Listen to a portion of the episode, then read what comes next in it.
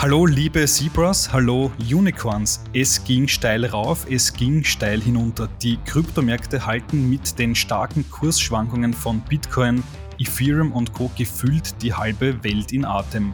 Und mittendrin in diesen Turbulenzen bauen Startups ihr Geschäft aus.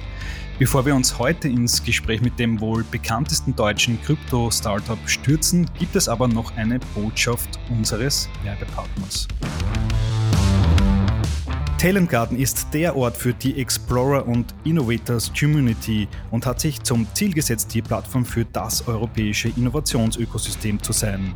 Im großen Talent Garden-Stil ist der Coworking Campus ein flexibler Arbeitsbereich für Freelancer, Startups und Innovationslabore von Unternehmen mit einer Kapazität von über 500 Arbeitsplätzen. Schau auf www.talentgarden.com vorbei und hol dir dein flexibles und individuelles Angebot. So, und jetzt begrüße ich Christina Walker-Meyer, CEO des deutschen Krypto-Startups Nuri, das bis vor kurzem unter dem Namen Bitwaller bekannt war, im Gespräch. Hallo Christina. Hallo Jakob, ich freue mich heute auf die Podcast-Folge. Danke für die Einladung. Ja, super, dass du mit dabei bist. Ähm, es gibt einen ähm, großen Anlass für das Gespräch. Äh, lass uns aber vorher ganz kurz äh, folgendermaßen einsteigen. Ähm, du warst ja bis 2020, wenn ich mich nicht irre, Produktchefin bei der Neobank N26 in Berlin. Da gibt es auch eine schöne äh, Connection zu Österreich über die beiden Gründer. Ja. Und jetzt hat es dich an die Spitze von Nuri verschlagen. Ähm, warum bist du vom eher, sage ich mal, klassischen Bankgeschäft, wenn man das bei N26 so bezeichnen kann, ähm, ins Kryptogeschäft hinüber gewechselt? Was ist da dein Antrieb? Mhm. Äh, ja, gute Frage. Ähm, bei N26 habe ich ähm, ja einen relativ großen Produktbereich verantwortet, ähm, war für das Thema Engagement verantwortlich. Ähm, und im Zuge dessen äh, eins der Themen, die auch in meinem Bereich lagen, lagen vor allem auch die, die Unterkonten. Und ähm, naja, habe mich da natürlich auch sehr viel damit beschäftigt, warum legen eigentlich die Leute Geld zurück, äh, warum tun sie es auch nicht? Und äh, was sind da heute noch so die Hürden? Und ja, wie sieht's eigentlich in der ganzen, sage ich mal, Finanzproduktlandschaft momentan aus? Und habe einfach festgestellt, dass gerade im ganzen Bereich, ja, in der ganzen traditionellen Landschaft, ähm, da einfach gerade momentan nicht mehr sehr viele attraktive Möglichkeiten sind, sein Geld zu vermehren. Und ähm, ja, im Zuge dessen habe ich mich natürlich mehr damit beschäftigt, okay, was gibt's eigentlich für, für neuartigere, vielleicht innovativere Ansätze, sein Geld zurückzulegen und zu vermehren. Ähm, und fand das sehr, sehr spannend. Äh, und ich glaube, so relativ im gleichen Zuge, als, als ich mich dann ein bisschen auf meine eigene Recherche gemacht hat, äh, kam der Ben, unser Gründer, auf uns zu und hat gesagt, hey, ähm, wir suchen jemand, der bei uns das Produkt auf das nächste Level heben kann und ja, vor allem jemand gesucht, der uns, der äh, dem Unternehmen dabei helfen kann, das ganze Thema ein bisschen mehr in den Mainstream auch zu bringen. Und äh, das hat sich dann ganz gut mit meiner eigenen äh, ja, Erfahrung gedeckt. Ich habe ja sehr, sehr viel auf sehr großen Massenprodukten bisher gearbeitet. Und ähm, aber natürlich auch mit dem mit dem mit, mit dem Kundenbedürfnis, was ich halt einfach entdeckt habe, ne, dass es einfach viele Leute gibt, die die sich da an das Thema noch nicht rantrauen, ähm, die aber auch sagen, hey, irgendwie auf meinem Sparkonto oder irgendwie bekomme ich halt auch keine Zinsen mehr, investieren ist irgendwie so kompliziert geworden. Ähm, genau, und so ich glaube, so zusammen mit diesen Problemen, die ich identifiziert habe, plus den Herausforderungen, äh, vor denen Bitwala oder jetzt eben auch Nuri stand, ähm, hat es, glaube ich, ganz gut gepasst. Bitwala ist eine Art Bank bekannt geworden, bei der man sehr einfach Bitcoin und Ethereum kaufen kann. Äh, und jetzt erfolgte die Umbenennung in Nuri. Ähm, was wollt ihr, was willst du mit dieser Umbenennung dem Markt äh, und vor allem den Kunden kommunizieren? Ähm, warum die neue Brand? Die alte war ja auch ganz gut. Genau, also so äh, mit Bitwala haben wir quasi ähm, als eines der ersten Unternehmen wirklich so die Brücke zwischen der alten und der neuen Finanzwelt geschlagen und damit ja auch schon äh, 100.000 Menschen halt befähigt, irgendwie von in, in, ähm, Finanzinnovationen oder der Welt von, von Kryptowährungen zu profitieren. Ähm, und das war so ein bisschen der Anfang des Ganzen. Ähm, und jetzt sehen wir halt äh, einfach, um, um diese Produkte und Dienstleistungen sogar noch mehr Menschen zugänglich zu machen, brauchst halt auch eine Marke oder auch ein Nutzererlebnis, ähm, ja, das halt inklusiv ist und das auch eine diversere Zielgruppe anspricht. Ne? Ähm, jetzt gerade mit der neuen Marke ähm, bilden wir sozusagen die Grundlage auch für weitere innovative Produkte und Funktionen, ähm, die wir unseren Kunden einfach in den nächsten Jahren anbieten werden. Und also Nuri steht auch für, für New Reality. Ähm, und das ist so ein bisschen auch, was wir jetzt mit dem neuen Produkt, mit der neuen Marke einfach schaffen wollen. Ähm, das ist halt noch viel stärker, so in diese neue Welt des Banking reinzugehen. Äh, die Nutzer müssen sich nicht dafür entscheiden, ob sie jetzt äh, quasi Produkte ähm, aus dem traditionellen Finanzbereich nutzen oder vielleicht sogar schon Investments basiert auf der Blockchain zu machen, sondern es gibt eben alles in, in einer App. Ähm, uns war es auch wirklich wichtig, ähm, dass wir uns ein bisschen breiter aufstellen. Momentan sieht man ja, dass die meisten Finanzplattformen doch stark für eher eine männlich technisch versiertere Zielgruppe gestaltet sind. Ähm, und ja, wir hoffen jetzt einfach, dass wir durch, ähm, durch dieses ganze, diesen ganzen Rebrand, diesen Relaunch auch einfach eine breitere Zielgruppe auch ansprechen. Und da geht's wirklich nicht immer nur, klar, das, das eine Thema sind immer so ein bisschen eher männliche, weibliche Zielgruppen. Äh, das ist sicherlich ein Teil davon, weil man auch farbpsychologisch ja weiß, dass bestimmte Farben auch unterschiedliche Zielgruppen ansprechen, als Beispiel. Ähm, zum anderen geht's uns aber wirklich darum, ähm, auch noch eine diversere Zielgruppe im Sinne von Finanzinnovation abzuholen. Ne? Es gibt ja Leute, die kennen sich da mehr aus. Es gibt Leute, die fangen vielleicht gerade erst an. Es gibt Leute, die haben vielleicht mehr Geld zum Investieren. Es gibt vielleicht Leute ähm, Anfang 20, die noch gar nicht so viel ähm, Einkommen übrig haben, was sie überhaupt weglegen können. Es sollen aber einfache Einstiege eben geschafft werden. Ähm, das Thema ähm, ja, Bildung, Guidance wird auch äh, nochmal eine sehr viel größere Rolle bei uns spielen. Ähm, und was vielleicht auch wirklich nochmal wichtig ist, was wir jetzt mit dem, mit dem Relaunch auch nochmal stark zum Ausdruck bringen wollen, ist, dass wir weg wollen von diesen kurzfristigen Trading-Gedanken hin zu einem eher ja langfristigen Vermögensaufbaugedanken. Ähm, wir sehen jetzt gerade, dass ähm, viele Trading-Apps, man sieht die Beispiele zum Beispiel auch aus den USA mit, mit Robinhood, gibt es andere Beispiele hier in Europa, die, die da auch eher so auf so einen Gamification-Ansatz gehen was wir persönlich ein bisschen gefährlich finden, ne? weil das sind einfach sehr viele junge Menschen, die vielleicht auch noch gar nicht so viel Geld zum Investieren haben. Ähm, es eigentlich umso wichtiger ist, dass sie das ähm, ja bisschen nachhaltiger vielleicht anlegen, äh, da langfristig auch eher an ihren Vermögensaufbau denken. Ähm, und wir jetzt eigentlich nicht denken, dass man diese, diese, diese Zielgruppen auch zum Zocken animieren sollte. Ne? Und das äh, haben wir jetzt auch nochmal in unserer App, in der neuen Überarbeitung des Produkts auch nochmal ein bisschen klarer gemacht, dass wir immer sehr stark von Vermögen reden, ähm, auch von diesem langfristigen Aufbau und auch gar nicht mehr so Wörter, so viel wie Trading, äh, auch so technische Wörter wie Portfolio auch nutzen, ähm, sondern dass wir wirklich sagen, hey, im Endeffekt geht es darum, du hast Geld und entweder du möchtest es ausgeben und es einfach möglichst managen oder du hast das Geld, was du nicht ausgibst, packst du zur Seite und kannst es halt einfach aufbauen. Und ähm, auch da werden nochmal äh, ein paar Finanzprodukte jetzt in den nächsten Monaten und Jahren auch kommen, äh, die einfach ja das Thema Sparen und Investieren nochmal ein bisschen neu denken und durch neue Technologien auch einfach bessere Möglichkeiten bieten, ähm, das zu tun, die es vielleicht so noch nicht an dem Markt gibt. Da sind jetzt viele, viele spannende Themen dabei. Ähm, ich wollte noch ganz kurz zwischenwerfen. Ich habe jetzt auch gelernt, wofür Nuri steht, also New Reality. Ähm, das ist ja ein cooles Wortspiel, sage ich mal. Ich war ja ganz am Anfang, wie ich äh, gehört habe, dass es äh, die neue Marke gibt, gleich erinnert an Nuri, ähm, diese kleinen Sardinendosen, die mein Opa früher gerne gegessen hat. Äh, aber ist ja auch eine schöne, ähm, ähm, äh, ja, ein, ein, ein schöner Ja, Brand. haben wir auch, haben wir auch okay. zugeschickt äh, gekriegt, äh, dieses Bild. Und was vielleicht auch noch ein ganz, äh, ganz äh, interessanter Fakt äh, zu diesem Namen ist, ist, dass es auch ähm, ein Name ist, der in sehr vielen Ländern sowohl für Frauen als auch für Männer verwendet wird. Und das finden wir auch irgendwie eine total schöne Anekdote eigentlich dazu, dass wir auch wieder sehen, hey, ähm, Vermögensaufbau ist eben nicht nur ein männliches Thema, sondern wird halt vor allem auch für Frauen ähm, gleichwertig relevant. Und ähm, genau, das vielleicht auch noch mal so ein bisschen zu dem, zu dem Namen. Es bedeutet auch Erleuchtung, äh, in anderen Bereichen Nourish. Äh, Im Englischen sagt man ja auch ernähren, etwas ähm, füttern, damit es wächst langfristig. Also ich finde, äh, der Name, der hat so viele schöne Analogien irgendwie, die zu diesem Thema wachsen, äh, Geld, also vermehren, aufbauen, ähm, ja, wo wir gedacht haben, das ist eigentlich ein ganz guter Fit zu dem, was wir machen wollen. Also ihr wollt auf jeden Fall ähm, das Unternehmen breiter aufstellen, äh, breitere Kundenschichten ansprechen. Und du hast es gerade erwähnt, ähm, ihr wollt auch vor allem äh, mehr weibliche User gewinnen. Ähm, warum ist es denn bis dato so, dass gerade im Kryptobereich das so männerdominiert ist? Prinzipiell könnte man ja sagen, Bitcoin ist ja sehr egalitär, eigentlich unabhängig von Geschlecht, Herkunft, was auch immer zugänglich. Ähm, warum ist das so?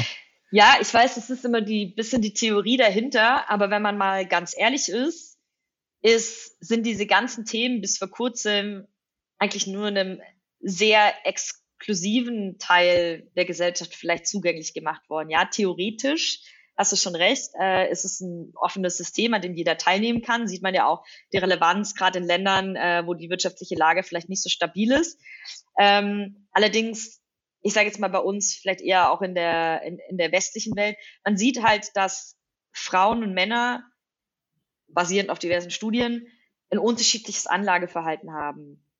Ähm, während Männer vielleicht eher so ein bisschen situationsgetrieben investieren, vielleicht hier mal eine Headline hier in den News lesen und dann zack drauf investieren, ähm, geht Frauen das ein bisschen strategischer und ähm, oft geplanter an. Das heißt jetzt nicht, dass Männer nicht auch manchmal strategisch oder geplant investieren, aber so ein bisschen, da gibt's da gibt's sehr, sehr viele Studien so zu diesen Themen. Und ähm, es gibt auch wirklich viele ähm, Marktanalysen, die halt zeigen, hey, viele Frauen sind an den Themen durchaus interessiert und es gibt viele Investorinnen, ähm, die sich vor allem viel mit diesen Themen beschäftigt haben, aber die immer so ein bisschen so zum Schluss noch das Gefühl hatten, hey, irgendwie fehlt mir da noch ein bisschen die, die relevante Information oder irgendwie so ein bisschen so der Einstieg zu dem Thema. Ähm, das muss man auch sagen, bevor es Player wie zum Beispiel Bitwala eben damals gab, ähm, war es einfach auch relativ schwierig, wirklich einfach in Bitcoin zu investieren oder sich den ersten Bitcoin zu kaufen, ne? So weil die, die, die Hürde einfach sehr kompliziert war. Ich musste irgendwie sehr viel verstehen. Die ganzen Services waren nicht in einer Art und Weise auch gestaltet und designt, ähm, dass sich davon jetzt vielleicht auch eher jemand, der nicht sonderlich technisch versiert ist, irgendwie davon abgeholt gefühlt hat. Das hat sich jetzt in den letzten Jahren natürlich stark geändert. Da gibt es einige Player, die, die einen sehr guten Job machen. Ähm, und Bitwala war damals der, der Marktführer in dem Bereich und Nuri soll jetzt eben auch wieder der Marktführer in neuen Bereichen geben. Ne? Wenn wir jetzt über das Thema Decentralized Finance sprechen, äh, gibt es heute auch schon ganz tolle Möglichkeiten, ähm, wie man hohe Renditen generieren kann, zum Beispiel durch das Ausleihen von Stablecoins, äh, mal ein Beispiel zu nennen. Ähm, auch diese Themen, die sind heute sehr, sehr, sehr schwer zugänglich. Äh, da muss man irgendwie ein Metamask-Wallet haben und äh, also dann irgendwie erstmal sein Ether in den Stablecoin umwandeln, dann über Liquidity-Protokolle äh, sein Stablecoin verleihen. Das ist sehr, sehr, sehr kompliziert. Und auch die Interfaces, also die, die Oberflächen, die sind gar nicht mehr so gestaltet, dass da, wahrscheinlich bewusst zu einem gewissen Grad, dass es irgendwie für die Masse zugänglich sein sollte. Ähm, was teilweise ganz gut sein kann, ähm, weil es gibt einfach vielleicht auch viele Projekte oder Services, die vielleicht noch nicht so ganz ausgereift sind, wo es vielleicht auch ganz gut ist, dass, sage ich mal, der Otto Normalverbraucher da so nicht mit einsteigt. Ähm, es gibt aber auch verschiedene Themen, die einfach, ähm, wo es einfach schade ist, dass der Zugang ähm, vielleicht noch nicht so massentauglich ist. Und da genau gehen wir jetzt auch wieder rein, weil diese Vorreiterrolle wollen wir natürlich auch weiterhin behalten, dass wir einfach sagen, es gibt tolle Möglichkeiten, es gibt innovative Finanz- äh, und Investitionsmöglichkeiten, die wir gerne auch wieder der breiten Masse zugänglich machen wollen. Weil, wie du schon gesagt hast, der eigentliche Gedanke äh, von, von Decentralized Finance, der eigentliche Gedanke von Krypto ist es eben, dass es keine Barrieren geben sollte. Ähm, theoretisch gibt es die auch nicht, in der Praxis gibt es die eben dadurch, dass die Gestaltung oder die, die User Experience einfach noch nicht, noch nicht da ist, wo sie sein könnte. Wir haben jetzt in den letzten Tagen ähm, sehr starke Kursschwankungen am Kryptomarkt ähm, gesehen. Ähm, was macht das äh, mit eurem Geschäft? Ähm, man könnte jetzt auch sagen, gerade im Jahr 2021, ähm, da gab es wieder diesen neuen Bitcoin-Boom, diesen Hype. Es sind weltweit ähm, bei Diensten wie Robinhood, Coinbase, Bitwaler, Bitpanda, da sind ja Dutzende Millionen Kunden neu dazugekommen. Äh, die könnten jetzt dann teilweise auch bitter enttäuscht worden sein, denn je später sie investiert haben, desto mehr haben sie vielleicht auch in den letzten Tagen ähm, wieder verloren. Ähm, wie wirkt sich das bei, auf euer Geschäft aus? Was würdest du da analysieren? Mhm. Ähm, also wir ähm, verdienen ja, sag ich mal, an dem Kunden, sobald er so zwischen der, der Fiat-Welt, also der traditionellen Finanzwelt sozusagen und ähm, der Blockchain-basierten Finanzwelt oder der Kryptowelt quasi hin und her wechselt. Ne?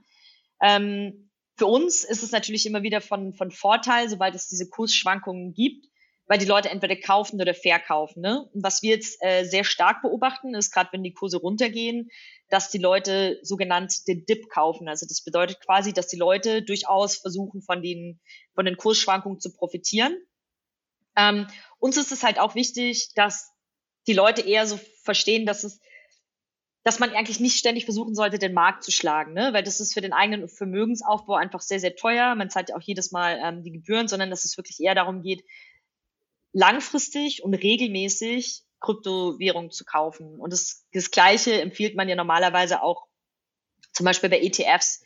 Ähm, man hat ja letztes Jahr jetzt gerade äh, natürlich in der Corona-Krise auch gesehen, dass auch der Aktienmarkt, der Indexmarkt, das, also die ganzen Märkte haben ja total verrückt gespielt. Und ja, das ist schon richtig. Die Kryptowährungen, die sind, schwanken auch sehr stark unterjährig. Aber wenn man sich mal den Verlauf der letzten Jahre anschaut, ähm, erhöht sich der Preis ja doch dann jedes Jahr. Und ich glaube, das ist zum Beispiel auch so ein Teil, wo wir einfach mehr aufklären wollen, warum es wichtig ist, sich von diesen kurzfristigen Marktveränderungen ähm, ja nicht verrückt machen zu lassen, sondern dass man einfach lernt, ja, das passiert.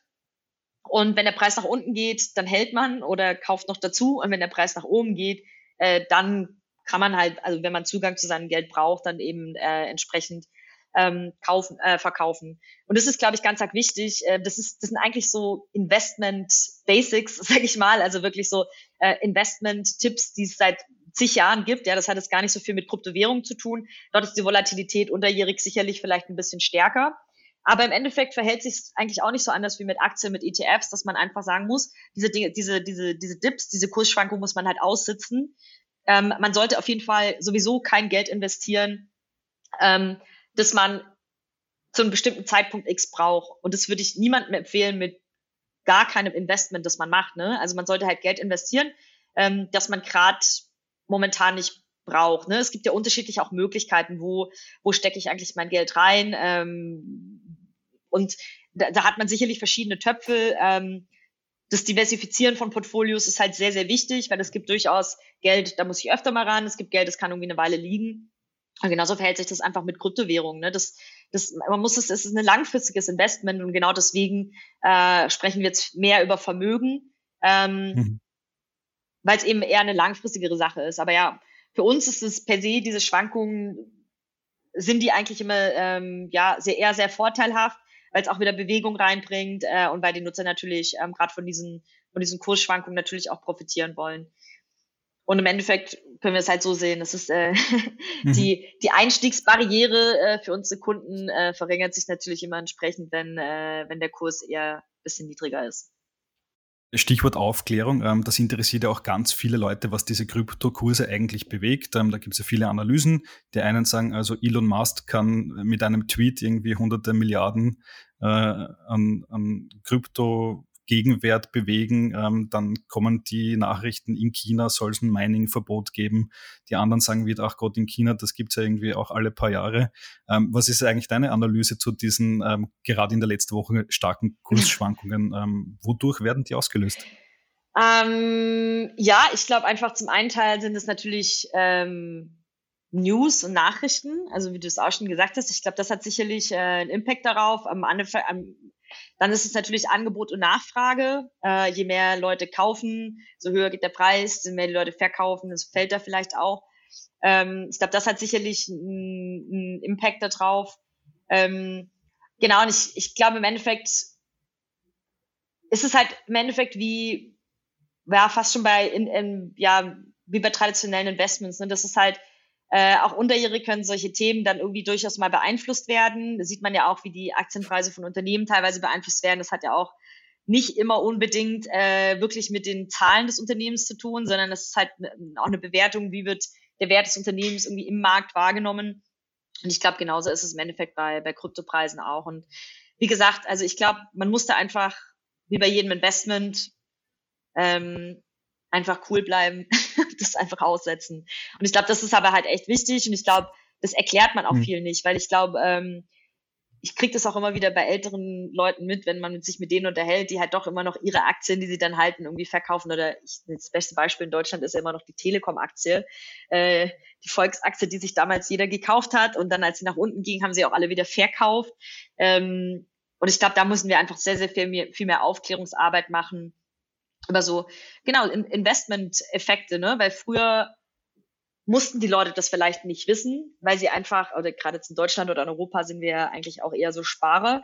Das heißt, so zum Beispiel, wenn man das vergleicht mit, äh, ähm, mit, äh, mit den USA, wo die Leute einfach schon immer mehr auch in Unternehmen, äh, in Aktien und so weiter, in, in Indizes und so weiter investiert haben, ist es für uns, also für die breitere Masse zumindest, auch in Europa ja noch was relativ Neues, ähm, und ich glaube, viele Leute sind einfach noch nicht so gut aufgeklärt, wie das funktioniert. Und ich glaube, da müssen wir einfach einen besseren Job machen.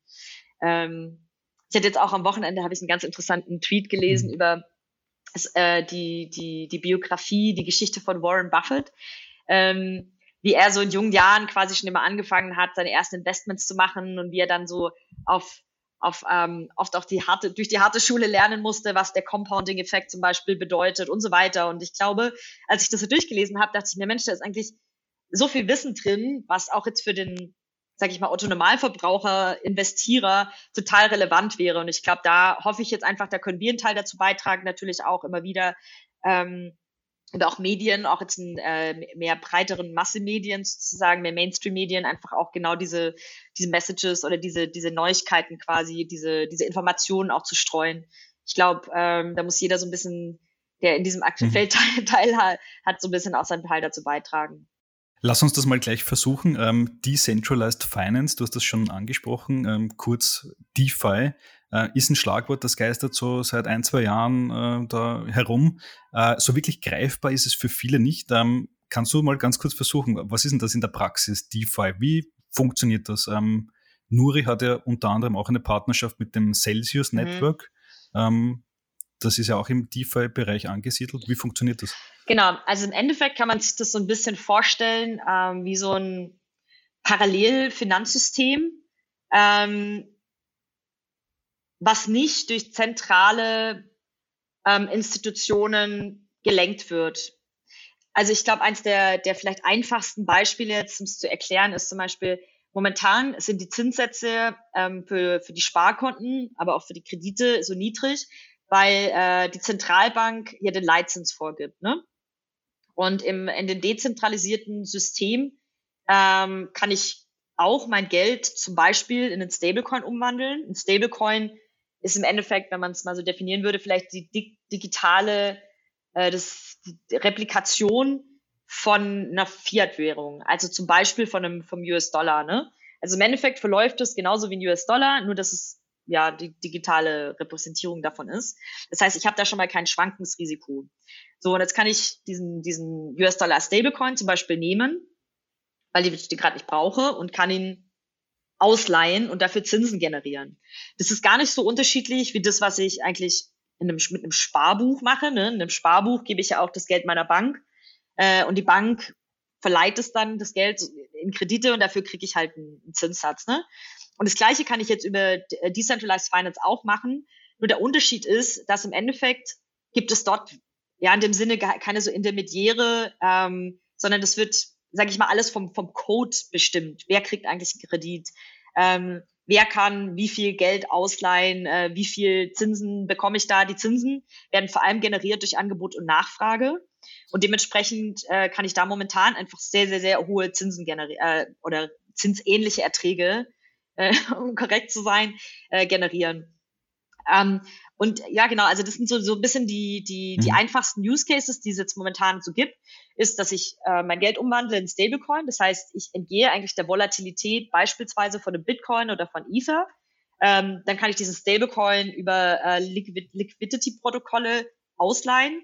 Ähm, und ähm, ja, andere Player oder andere, andere Nutzer, die zum Beispiel ähm, jetzt Zugang zu Kryptowährungen brauchen, können sich Liquidität leihen und zahlen dafür auch wieder einen bestimmten Zinssatz, der halt vorher definiert wurde.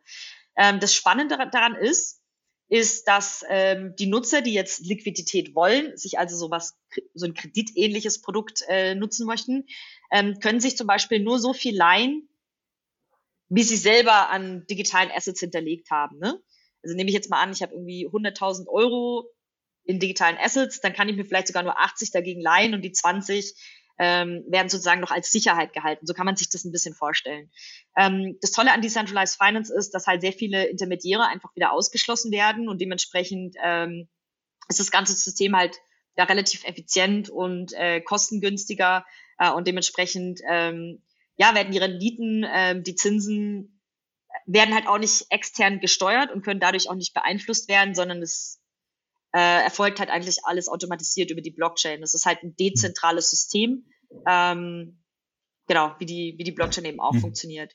Äh, mit Nuri willst du die Firma äh, noch breiter aufstellen im, im DeFi-Bereich, wenn ich es richtig verstanden habe. Ähm, und du hast auch gesagt, in den nächsten Monaten, Jahren wird es da neue äh, Dinge auch zu sehen geben. Ähm, Das heißt, ähm, siehst du Nuri so wirklich als ähm, europäischen Vorreiter im DeFi-Bereich, der wahrscheinlich viele Partnerschaften eingehen wird, so wie jetzt mit Celsius Network äh, noch andere Partnerschaften eingehen wird? Genau, also der ganze Bereich ist noch relativ neu und es gibt auch verschiedene Themen, die sicherlich noch nicht so ausgereift sind, dass man die heute an hm, einem Massenpublikum anbieten wollen würde. Und das sehen wir auch ein bisschen als unsere Aufgabe. Äh, deswegen hat Nuri auch bisher nur zwei Cryptocurrencies, weil wir glauben, dass Bitcoin und Ether ist momentan relevant für die breite Masse. Viele andere Coins, viele andere Projekte eventuell nicht. Ne? Das ist, da gibt es sicherlich viele Möglichkeiten, äh, die diese Projekte bergen, aber vielleicht jetzt nicht für den für, für, für das Massenpublikum. Ähm, genauso sehen wir das auch im Bereich DeFi. Es gibt Themen, die sind jetzt vielleicht interessant, technologisch auch sehr innovativ, aber vielleicht noch nicht so ausgereift, dass man das jetzt an Massenpublikum anbieten wollen würde. Und wir äh, sehen uns ein bisschen als Kurator, der die relevantesten Themen ähm, auf die einfachste Art und Weise zugänglich macht. Also im Endeffekt, das, was Bitwala in der Vergangenheit gemacht hat, macht Nuri weiterhin mit neuartigen Themen, die, die rauskommen. Und wir uns, wir uns sehen, ähm, wir sehen uns bisschen als das Bankkonto, mit dem du dein Geld vermehren kannst. Und wir, wir glauben einfach, dass heutzutage, also jetzt im Jahr 2021, ähm, wäre es nicht realistisch oder wäre es fast naiv zu sagen, wir brauchen das traditionelle Finanzsystem nicht. Weil das ist ja nicht so. Also wenn wir jetzt unsere Miete bezahlen wollen, wenn wir unseren Strom bezahlen wollen, das machen wir durchaus noch über ein ziemlich traditionelles Konto. Ähm, ich persönlich, ich spreche da jetzt gleich, weiß ich gar nicht, ob ich für Nuri sprechen will, aber ich persönlich glaube momentan noch nicht so an diesen ganzen Bezahl-Use-Case mit Bitcoin. Ich glaube, es ist eher so ein, so ein Werterhalt, ein Wertspeicher. Ähm, von dem her glaube ich, dieses Bezahlen wird jetzt erstmal in, in einer kurzen Frist auch noch über, über, über traditionelle Rails funktionieren. Ich glaube, da wird sich sicherlich einiges tun in der, der Zukunft auch, wo sich dann vielleicht eher die, die, die, die, die Infrastruktur, die unterliegende Infrastruktur wahrscheinlich irgendwie ändern wird. Ähm, und wir sehen uns eigentlich als die Verbindung, als ein, ein Bankkonto mit, mit coolen, innovativen Finanzprodukten, die du so am Markt erstmal noch nicht bekommst oder die halt sehr, sehr schwer zugänglich sind. Ähm, so kann man sich das, glaube ich, vorstellen. Ähm, also vor allem mhm. Blockchain-basierte Finanzprodukte ähm, ist das, worauf wir uns momentan fokussieren. Im ersten Schritt jetzt vor allem zum Vermögensaufbau. Ähm, das Schöne aber an diesem Thema digitalen Assets ist ja, je mehr der Nutzer an digitalen Assets auch zum Beispiel bei uns hält, desto mehr können wir halt auch Liquidität bieten ähm, dagegen. Ne? Und das ist halt ähm, auch der Vorteil momentan, dass ich, wenn ich halt Zugang zu Liquidität brauche, weil ich vielleicht eine Anzahlung für ein Haus machen möchte oder eine Mietkaution bezahlen möchte, mir ein Auto kaufen möchte, muss ich halt nicht meine ganzen Positionen immer auflösen, sondern ich kann mir einfach relativ kostengünstig vor allem äh, Liquidität dagegen leihen. Und das Schöne daran ist auch immer, dass keiner mehr bewerten muss, bist du jetzt kreditwürdig oder nicht, ähm, weil sowas alles über, über, über Code halt langfristig passieren kann. Und ähm, da wird es hm. schon noch einige Innovationen in mhm. den nächsten Jahren geben, genau. Was würdest du sagen, ähm, Nuri, ist das eher so bei den Neobanken oder bei den jetzt sehr hippen Neo-Broker anzusiedeln? Oder seid ihr irgendwas dazwischen?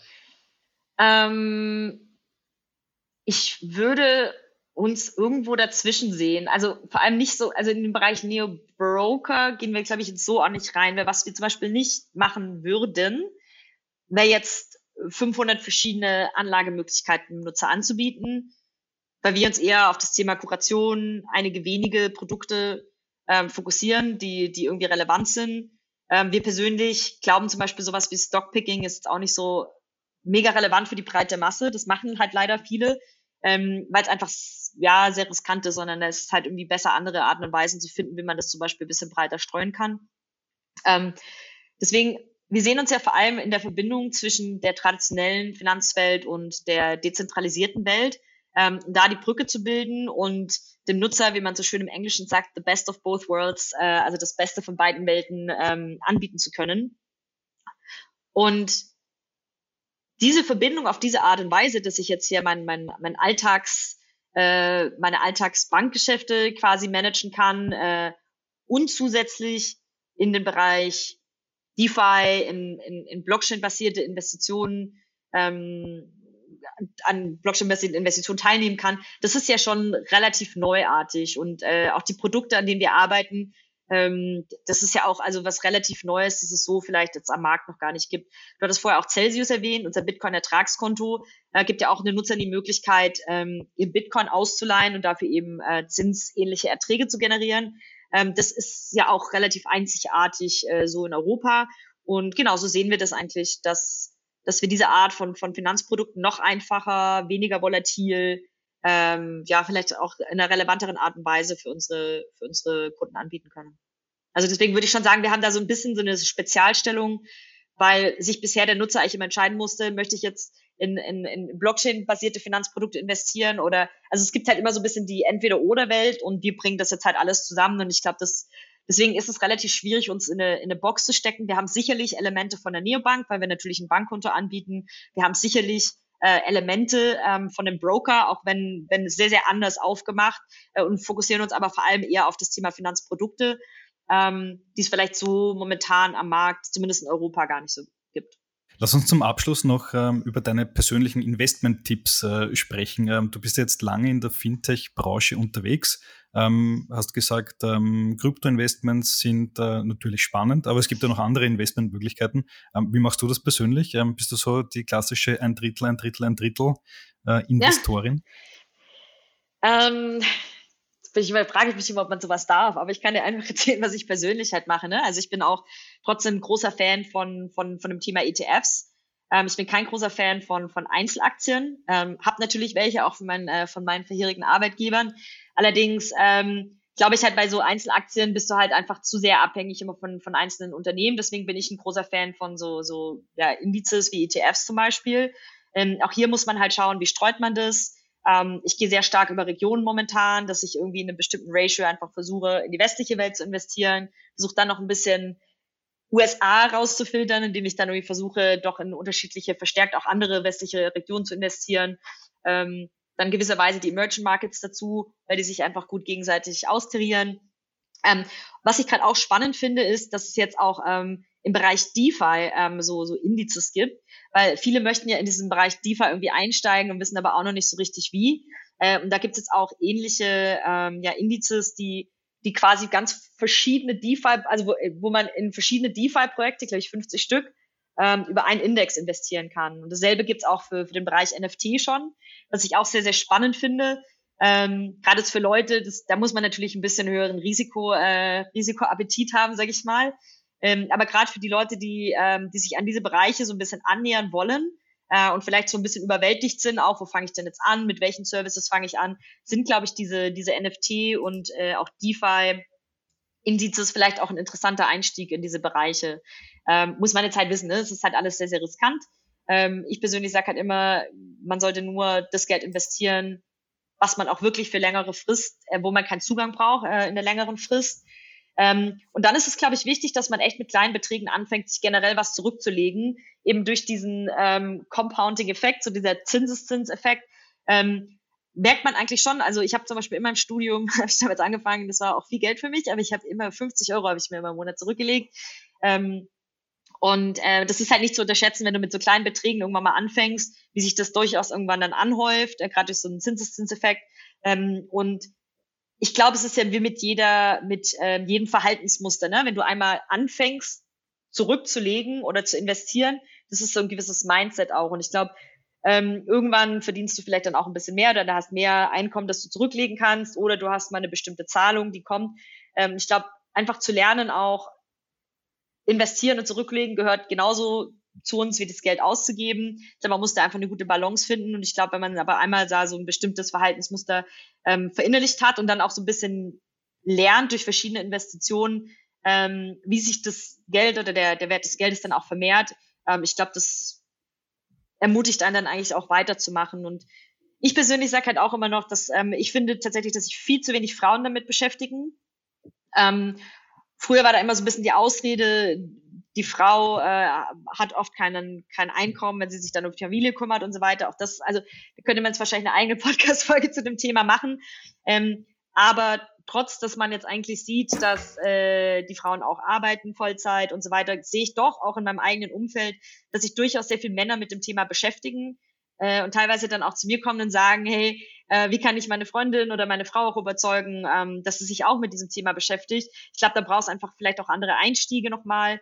Ähm, die Dinge müssen vielleicht anders repräsentiert werden. Ähm, und ähm, genau, vielleicht einfach auf eine andere, ähm, anderes Anlageverhalten noch angepasst werden, damit es neue Zielgruppen noch einfach anspricht. Und das ist was, was mir persönlich sehr wichtig ist, wo wir auch bei Nuri uns natürlich überlegen, ähm, was können wir eigentlich tun, äh, damit sich mehr, ähm, also mehr vielfältigere Zielgruppen für diese Themen interessieren.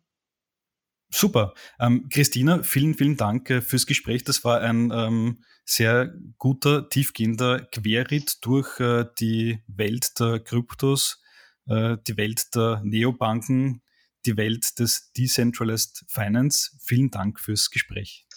Danke dir, Jakob. Das war Christina Walker-Meyer, die CEO des deutschen Krypto-Startups Nuri im Gespräch. Ähm, vielen Dank euch fürs Zuhören und bis zum nächsten Mal, wenn wir uns wieder mit einem spannenden Gast im Podcast melden. Bis dann und ciao.